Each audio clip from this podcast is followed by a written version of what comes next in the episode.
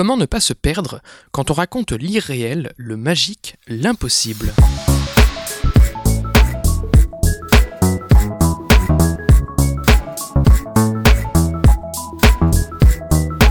Salut et bienvenue dans ce 76e numéro de Comment c'est raconté, le podcast qui déconstruit les scénarios un dimanche sur quatre. Aujourd'hui, la destinée d'un enfant surnaturel est en jeu dans le drame aventureux de science-fiction américain Midnight Special, écrit et réalisé par Jeff Nichols et sorti au cinéma en mars 2016. Ce sera l'occasion pour nous d'explorer les trois lois qui régiraient la fiction imaginaire, les lois de Sanderson.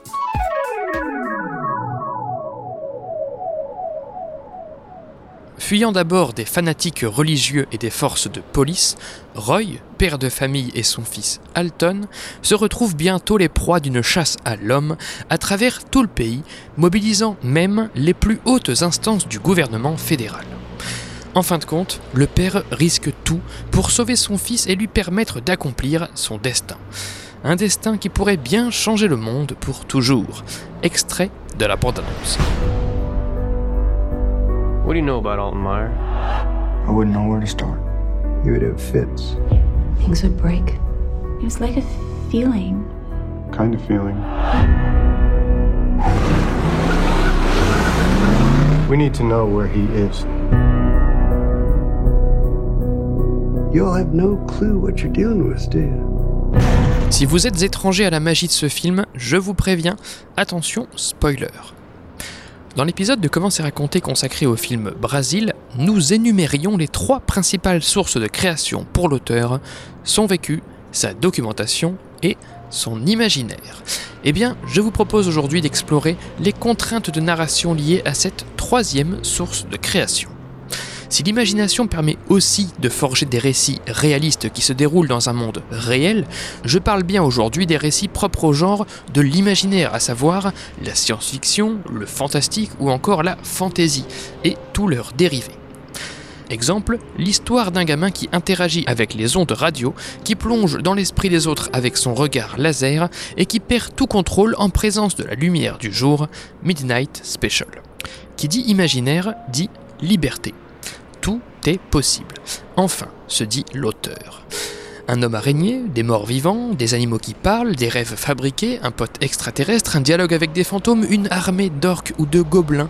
La seule limite est l'imagination de l'auteur. Vraiment? Eh bien non.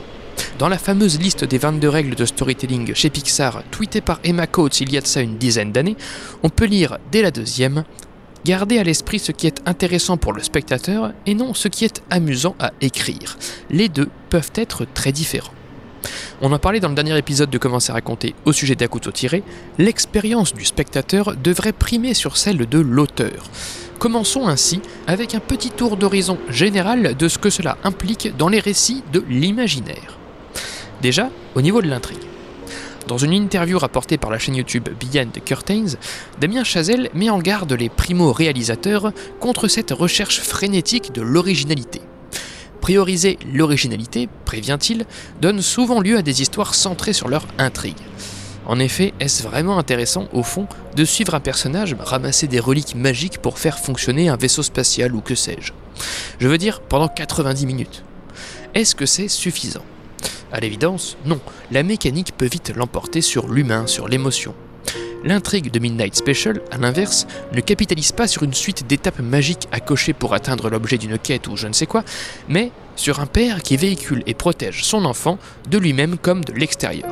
Voilà ce qui dirige l'histoire, son moteur, et il est humain. Ensuite, au niveau du thème. Dans leur anti-manuel de scénario, les cahiers du cinéma remarquaient qu'une idée de film n'est pas une situation de série Z, mais une question de fond. Par exemple, un enfant robot peut-il aimer et si oui, comment? Je ne sais pas si l'idée d'origine de Minette Special était celle des pouvoirs de l'enfant en particulier ou son origine extraterrestre, mais j'en doute car il reste assez mystérieux finalement, nous y reviendrons. Là encore, le thème tourne plutôt autour de la relation parent-enfant, lui faire confiance tout en le protégeant lui-même, assurer son avenir sans savoir de quoi il en retourne, préserver son individualité des récupérations politiques ou religieuses, le laisser quitter le nid, en l'occurrence pour une autre planète, etc. Oui, je rappelle que dans Midnight Special, le père, Roy, véhicule son fils à une destination dont il ignore jusqu'au milieu du film la signification, il ne sait même pas que son fils vient d'un autre monde qu'il s'en va retrouver. Troisième niveau, le conflit. Dans le livre Wonder Book de Jeff Vandermeer, que je citerai allègrement aujourd'hui, l'auteur Thomas Ligotti remarque que la plupart des récits surnaturels ne sont pas écrits pour créer une sensation d'étrangeté, mais pour faire peser une menace sur des personnages. Quel intérêt d'un pouvoir s'il ne fout pas un peu le bordel, après tout? Dans Midnight Special, le gosse perd tout contrôle en plein jour, attire les foutres des fédéraux en faisant s'écraser leurs satellites et en captant leurs échanges radio secret défense, ou manque de faire repérer son convoi fugitif quand il plonge son regard laser dans celui de quelqu'un d'autre, puisqu'il provoque ainsi moult tremblements de terre et flashs lumineux. Si l'imaginaire nous racontait un monde idéal où tout va pour le mieux, alors où seraient les problèmes, les conflits chers à la dramaturgie? Quatrièmement, l'enjeu et les personnages. Je vais les mettre ensemble. Jeff Vandermeer prévient de ne pas les perdre de vue. Le spectateur se demandera constamment Mais pourquoi devrais-je me faire du souci pour eux? Le petit Alton est un enfant traqué par les sbires armés d'un gourou de secte, par un membre de la NSA débauché par le FBI, et son père qui le protège est décrit dans les médias comme un kidnappeur.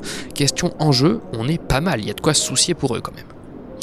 Enfin, et je m'arrêterai là-dessus, l'arène. Certains récits de l'imaginaire développent des contextes particulièrement irréels, je pense notamment à la fantasy ou à la SF. Il n'est alors pas question que d'un pouvoir, d'une créature, d'une maladie ou d'une autre prémisse minimaliste à la Midnight Special, mais bien de tout un monde foisonnant d'inventivité, le Seigneur des Anneaux, Dune, Star Wars, etc. Eh bien, y compris dans des récits de cette ampleur, Vandermeer invite les auteurs à mettre les contextes au service de la vie, de les échafauder non pas indépendamment, à part, mais en accord avec les histoires, les personnages, les relations qui y prendront vie. Voilà donc pour ce premier petit tour d'horizon au sujet des fictions de l'imaginaire. Ne jamais oublier que l'on raconte une histoire avec tous les aspects classiques de la narration que cela implique. L'auteur de science-fiction, de fantastique ou de fantasy ne se soustrait pas aux principes fondateurs que sont le conflit, l'enjeu, les thèmes, les personnages. L'une des plus grosses erreurs des écrivains fantastiques, lit-on dans Wonder Book, est de penser que l'émerveillement suscité par l'événement spectaculaire suffira au spectateur. C'est faux. Maintenant, aux contraintes universelles de la narration que nous venons de voir s'ajoutent celles propres aux narrations de l'imaginaire, ou du moins qui y sont plus importantes que dans d'autres genres. Car avec toutes les libertés supplémentaires que la SF, la fantasy ou le fantastique permettent, viennent un lot de limites. Je vous propose de dérouler les trois plus connus, théorisés par Brandon Sanderson. Première règle, ne recourir à la magie pour résoudre un conflit que si le spectateur comprend cette magie. Deuxième règle, les contraintes sont plus importantes que les capacités. Et troisième règle, développer ce que l'on a déjà avant d'ajouter quelque chose de nouveau. Déroulons. On commence donc avec la première règle de Sanderson, ne recourir à la magie pour résoudre un conflit que si le spectateur comprend cette magie. Décortiquons cette règle. Déjà, étape 1, avant de transmettre votre magie au spectateur, définissez-en un minimum les principes. Ça peut paraître un peu bête, mais si la magie de votre univers est totalement chaotique, sans une once de logique, il sera difficile pour le spectateur d'en cerner euh, les enjeux, l'intérêt, les opportunités, les risques, l'importance, bref, de s'investir dans votre histoire. Dans Midnight Special, même si la nature du pouvoir du laser de l'enfant n'est jamais vraiment claire, les adultes peinent effectivement à décrire ce qu'il provoque chez eux, on comprend que ce pouvoir intervient si on lui retire les lunettes bleues et surtout de jour. Par ailleurs, si on ne mesure que progressivement tout ce que le gosse est capable de faire avec les ondes radio, on comprend à minima qu'il est une sorte d'émetteur-récepteur d'ondes. Il y a un minimum donc de cadre à ce pouvoir, on va dire. Une fois la règle magique définie, ou du moins dégrossie, il conviendra de l'amorcer. En effet, cette première règle de Sanderson, ne recourir à la magie pour résoudre un conflit que si le spectateur comprend cette magie, vise à prévenir de l'effet Deus ex machina. Si votre personnage sort un pouvoir spécial de nulle part, pile au moment où sa vie est en jeu, sans que le pouvoir n'ait été amorcé, présenté au spectateur préalablement, il sonnera alors comme une facilité de narration, un Deus ex machina bien pratique. Si par exemple le petit Alton se sert à la fin de son pouvoir vis-à-vis des ondes radio pour deviner la route la moins surveillée et ainsi échapper le plus possible aux militaires qui les traquent, et que cela ne nous semble pas une grosse ficelle de scénario, c'est notamment parce qu'on l'en savait capable. Après, amorcer un tel pouvoir ne suffira pas forcément à faire passer la pilule auprès du spectateur. Dans son livre Construire un récit, Yves Lavandier s'amuse à lister plusieurs autres moyens de camoufler un Deus ex machina qui, à mon sens, peuvent s'appliquer aux solutions magiques. Par exemple, que le pouvoir crée un problème en plus d'en résoudre un, comme quand Alton fait s'écraser un satellite pour ne pas qu'on le piste, mais que du coup il attire encore plus l'attention des médias et du FBI sur sa présence. Autre technique, faire refuser le pouvoir au personnage dans un premier temps. Avant que le fils n'assiste à son premier lever de soleil, à sa demande, où il comprendra par magie ce qu'il est, à savoir un extraterrestre qui doit se rendre à tel endroit, etc., etc., son père, Roy, redoute et refuse d'abord qu'il assiste au lever du jour. Il protège d'ailleurs son fils de la lumière avec des cartons fixés aux fenêtres dès que le jour se lève. Autre technique encore, présenter la solution magique comme un conflit. Ici, cette solution ne provoque pas un conflit, elle est elle-même un conflit. Par exemple, exposer l'enfant à la lumière du jour l'expose du même coup à un affaiblissement et à des effusions incontrôlées de laser qui semblent le faire souffrir, ce qui explique d'ailleurs pourquoi son père était réticent à l'idée de laisser Alton assister à un lever du soleil malgré son insistance. Bref, pour qu'un spectateur accepte le recours des personnages à la magie face à une situation conflictuelle, il conviendra déjà de définir cette magie, puis de l'amorcer en amont de son utilisation dans le conflit, ou autre moyen d'éviter l'effet Deus ex machina. Cette première règle de Sanderson parle de compréhension, et cela implique à mon sens une troisième donnée, la cohérence. Une fois l'élément magique introduit, il conviendra pour l'auteur de chercher la sur-logique dans ce qu'il implique, prévient Alexander McKendrick dans son livre On Film Making, au sujet de la fameuse suspension consentie de l'incrédulité. D'accord, le spectateur accepte d'être crédule, telle magie existe effectivement dans l'histoire, mais si elle se reconfigure tout le temps, on ne la comprend plus, et de nouveau, on décroche. Quand Alton est finalement capturé par le FBI, il a recours au même pouvoir préalablement amorcé, contrôler des ondes pour déjouer le système de sécurité, puis entrer dans l'esprit de l'agent Sévier, Adam Driver, via son regard laser pour en faire un complice à son service. C'est cohérent. Donc, première règle, ne recourir à la magie pour résoudre un conflit que si le spectateur comprend cette magie, ce qui implique de définir une règle, puis l'amorcer et enfin de s'y tenir. Cela dit, j'aimerais aborder les limites de cette première règle de Sanderson avec vous.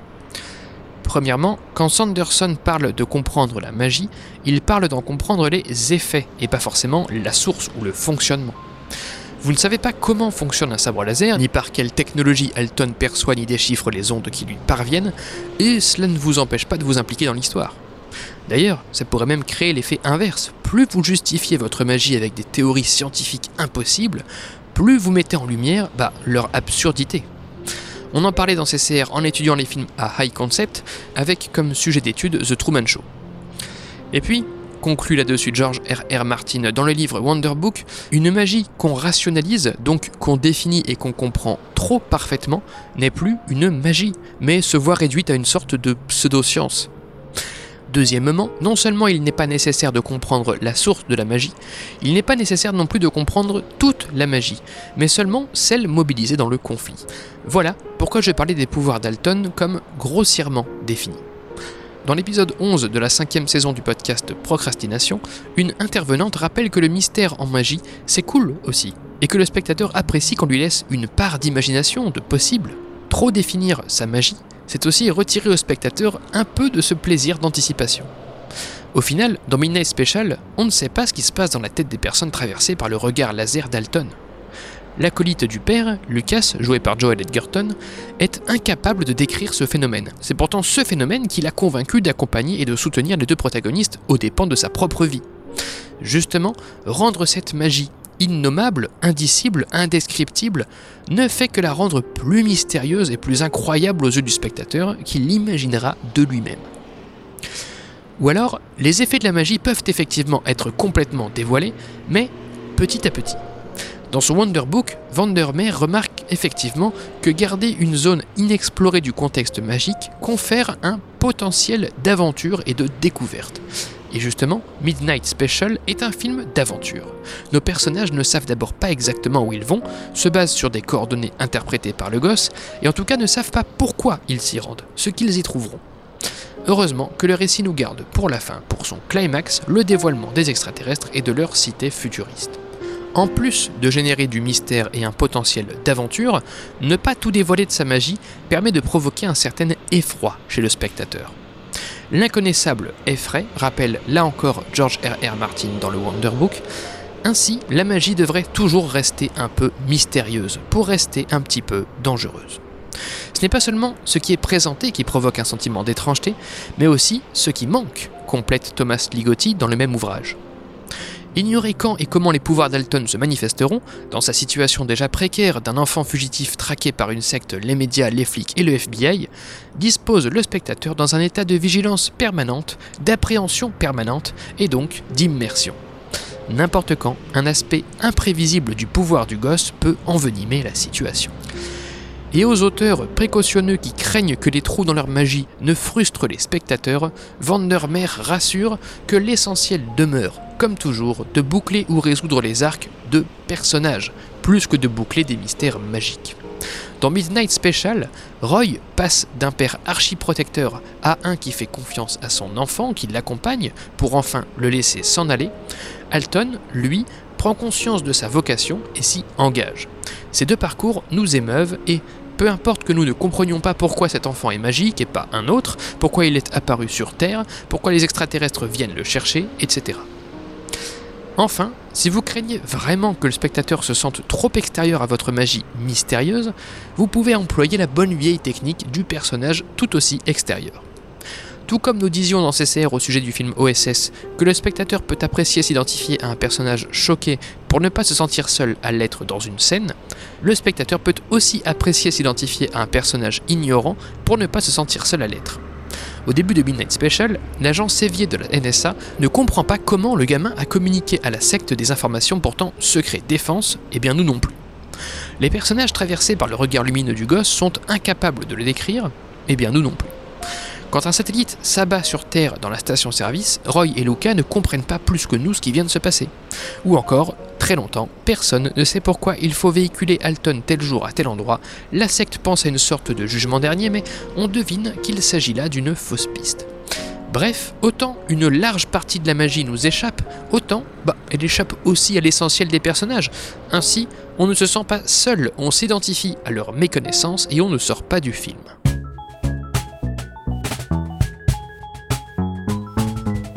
read people that you like um, and try to figure out why you like them. And when you see something or read something that you don't like, try to figure out why you don't like that. Be a diagnostician.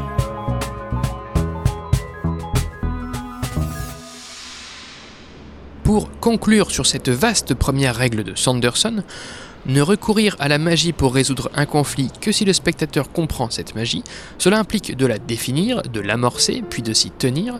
À défaut de l'amorcer, vous pouvez la présenter comme un conflit, comme l'amorce d'un conflit, ou la faire refuser au personnage pourvu qu'elle ne passe pas pour un Deus ex machina aux yeux du spectateur. Par contre, cette règle n'implique pas d'expliquer votre magie, ni de totalement la définir. En effet, entretenir une part d'inconnu dans sa magie permet de la garder mystérieuse, dangereuse et avec un potentiel pour l'aventure. Il suffira alors de présenter juste la partie de cette magie nécessaire à la compréhension de l'histoire et de présenter des personnages tout aussi ignorants que le spectateur concernant le reste de cette magie. Deuxième règle, les contraintes sont plus importantes que les capacités. Dans une interview sur YouTube pour la Guilde des scénaristes, Yves Lavandier parle de cet abord de l'écriture, vertigineux pour l'auteur, où tout est possible des milliers de personnages, de lieux, de péripéties, d'évolutions. À partir de son idée de base, le narrateur peut tout raconter, tout et n'importe quoi. Écrire consiste alors, poursuit Lavandier, après avoir ouvert cette porte initiale qu'est l'idée de base, à en fermer mille derrière, à prendre des milliers de décisions. Ça se passe dans telle ville et pas dans une autre. Le personnage a tel âge et pas un autre. Ça se passe à telle saison et pas à une autre, etc. Eh bien, pour les récits de l'imaginaire, ce terrain de jeu est encore plus vertigineux. Les potentialités de l'irréel s'ajoutent aux potentialités déjà infinies du réel. Alors, il faut focaliser, choisir, réduire, encadrer. Les contraintes sont plus importantes que les capacités, mais pas seulement pour soi-même auteur, aussi pour le spectateur. Dans son livre Écrire un scénario, Michel Chillon déroule ainsi certaines des erreurs les plus communes des scénarios, parmi lesquelles celles qu'il appelle Qu'est-ce qui les empêche d'eux? Quand le spectateur visionne un film dont la magie permet trop pour ce qu'elle contraint, il déplore vite Mais qu'est-ce qui empêche les personnages d'employer tel aspect de leur magie pour s'en sortir? Je pense au film à high concept The Room, réalisé par Christian Volkmann, que personnellement, bon, j'avais bien aimé. Il met en scène une maison dont une pièce permet d'obtenir tout ce que l'on veut, la contrainte étant que ce qu'on y obtient ne peut pas sortir de la demeure. Alors, c'est déjà une belle contrainte, mais cela n'a pas suffi à une bonne partie du public qui reproche à The Room un concept trop vaste, avec trop de possibles, où les personnages peuvent vraiment n'importe quand obtenir n'importe quoi qui les sortirait d'affaire. Mais contraindre sa magie vis-à-vis du spectateur est aussi une affaire d'intérêt. Si l'audience n'identifie pas ce qui importe ni ce qui n'importe pas, alors rien ne comptera, remarque Lisa Crown dans son livre Wired for Story. Dans Midnight Special, la magie est circonscrite à un enfant. Ses pouvoirs sont importants, il est difficile de les mesurer, on va y revenir, mais il est le seul élément magique de cet ensemble réel, du moins jusqu'au climax. Et puis, on le disait plus tôt, la contrainte importe aussi pour les personnages, c'est là le cœur de la deuxième règle de Sanderson. Si le personnage peut tout faire mais que rien ne le contraint, si le recours au pouvoir ne présente pas de contre-coup, de prix à payer, ni une quelconque difficulté dans leur mise en œuvre, alors les personnages ne vivent pas de conflit, et pas de conflit, pas de dramaturgie, nous le disions en première partie. Cependant, contraindre la magie, ce n'est pas seulement contraindre les effets. Prenez Midnight Special on ne mesure pas tout ce que cet enfant est capable de faire vis-à-vis des ondes.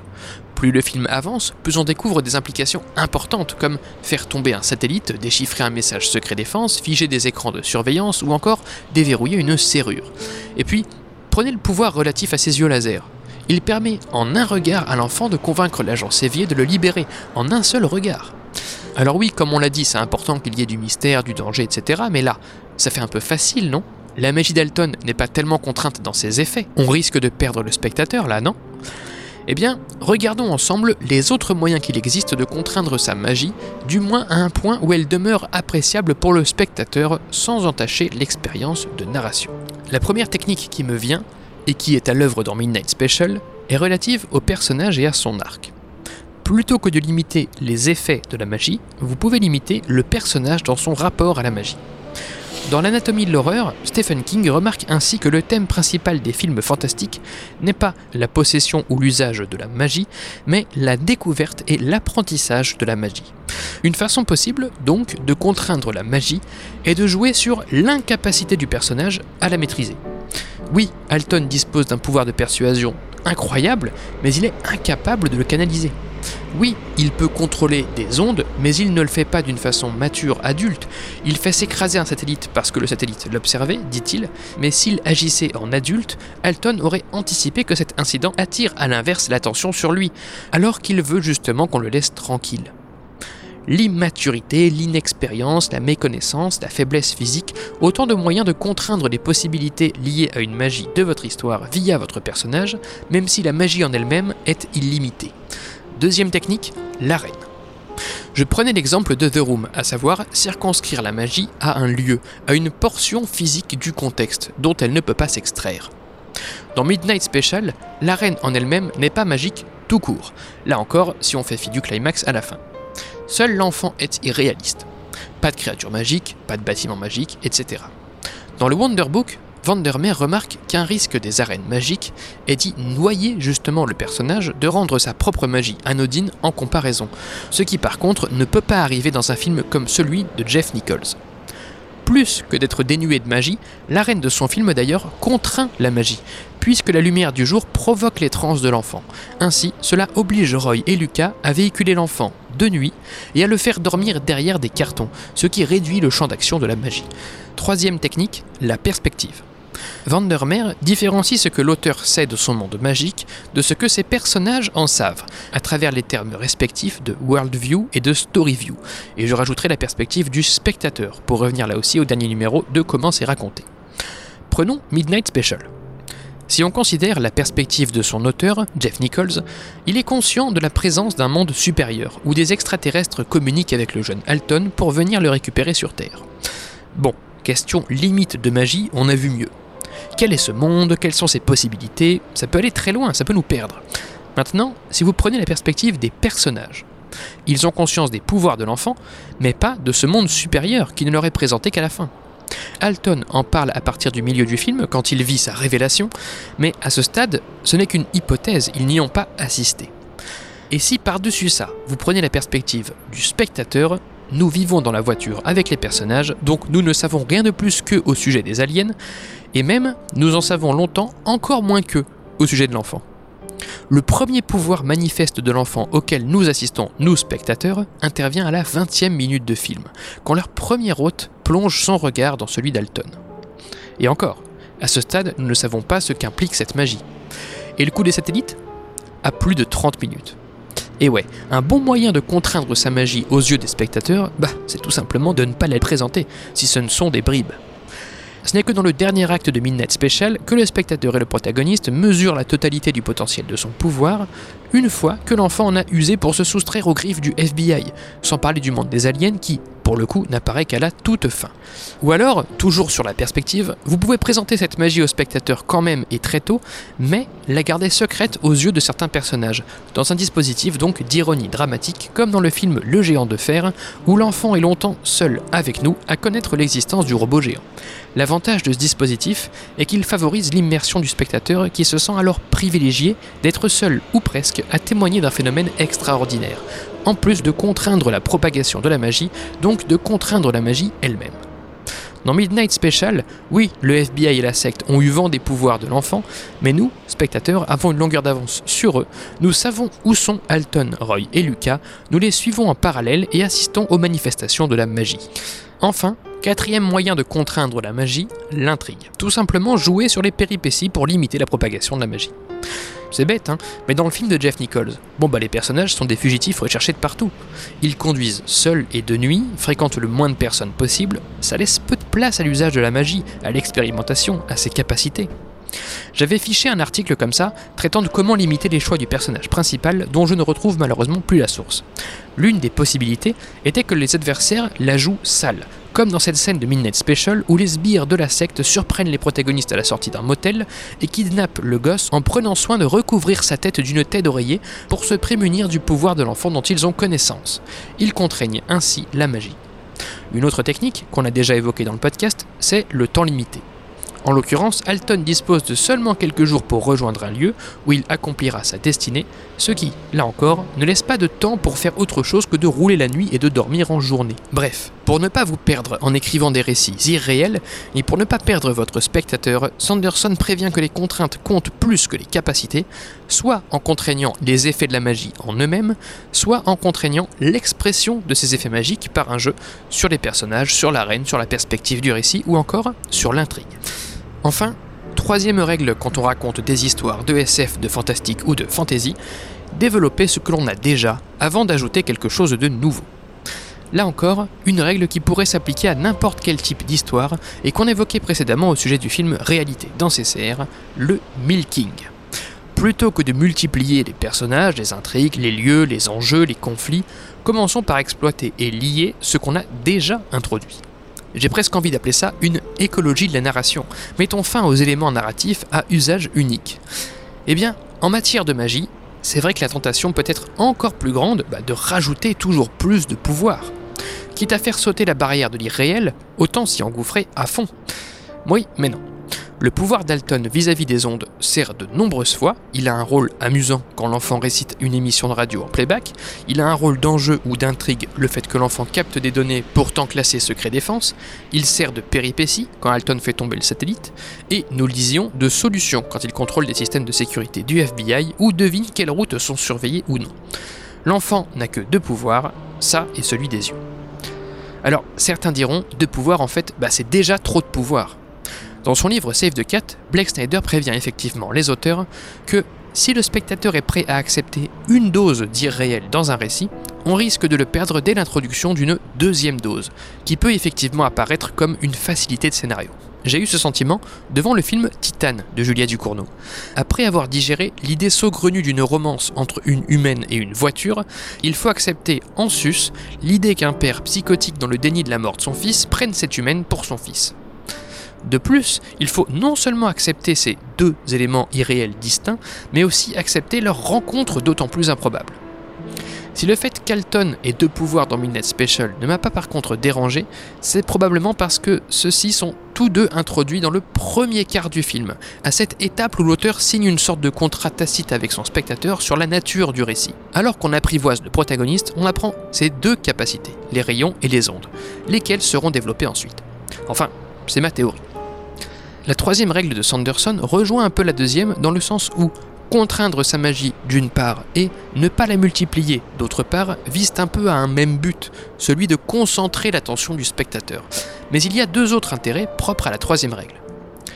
Tout d'abord, développer la magie qu'on a déjà, cela signifie d'aller au bout de sa promesse. N'oublions pas qu'un pouvoir, ça peut être fun, ça peut être cool, et le spectateur risque de sortir frustré de la salle si l'auteur n'en a pas exploré le plein potentiel. Mais aussi, deuxièmement, cela permet de personnaliser votre magie. Toujours dans son livre Wonder Book, Vandermeer remarque en effet qu'un dragon dans une histoire doit idéalement être différent d'un dragon dans une autre histoire. Quel intérêt à imaginer un truc qui au final n'est pas si original? Un gamin qui contrôle des ondes et envoie des lasers avec ses yeux, voilà, comme ça, c'est pas si original, ça pourrait donner lieu à un tas d'histoires différentes. Mais chez Elton, le pouvoir n'est pas une fin en soi, il est une manifestation d'une identité, un symptôme tout autant qu'un moyen, il met les protagonistes sur la route de la destinée de l'enfant, celle de rejoindre le monde auquel il appartient. Et puis, ces pouvoirs ont leur propre façon de se manifester et leurs intérêts propres, compte tenu du contexte et de la psychologie de l'enfant, comme nous l'avons vu. Pour conclure, une histoire fantastique ou de science-fiction ou de fantasy offre une infinité de libertés, mais ne déroge pas aux règles de dramaturgie classiques. Plus encore, les récits de l'imaginaire répondent particulièrement à trois règles théorisées par Brandon Sanderson ne recourir à la magie pour résoudre un conflit que si le spectateur comprend cette magie, les contraintes sont plus importantes que les capacités, et développer ce que l'on a déjà avant d'ajouter quelque chose de nouveau. Cela dit, dans l'épisode 12 de la cinquième saison, toujours du podcast Procrastination, est mentionnée l'existence d'une règle zéro de Sanderson, peut-être la plus importante de toutes. Dans le doute, faites ce qui est cool. De même qu'il faudrait se méfier de ce qui est cool pour l'auteur car cela peut saboter son récit, il faut se méfier des il faut, au profit de ce qui est cool pour le spectateur. Et tant pis si Alton a deux pouvoirs au lieu d'un, si des extraterrestres s'ajoutent à la fin, si les pouvoirs ne sont pas tant définis et pas tant limités, tant que le spectateur prend plaisir à voir le film Midnight Special fondu au noir pour ce 76e numéro de Commencer à compter. Merci pour votre écoute, j'espère qu'il vous a intéressé. Retrouvez toutes les sources de cet épisode et tous les liens du podcast dans la description et sur ccrpodcast.fr, dont Facebook, Instagram, SoundCloud, Spotify, tout ça, mais encore et surtout Apple Podcast. Pour ce dernier, je vous invite à laisser 5 étoiles et un commentaire. C'est très important pour le référencement du podcast. Podcast dont l'habillage musical était signé Rémi Le Sueur, je le rappelle, et Lexa Epta Conta remercie. N'oubliez pas qu'une retranscription de chaque numéro de Commencer à compter est disponible sur Medium pour lire les analyses à tête reposée. Je m'appelle Baptiste Rambaud, disponible sur Twitter pour répondre à vos questions, à vos réactions, et vous donne donc rendez-vous dans 4 semaines pour la 77e séance. Ciao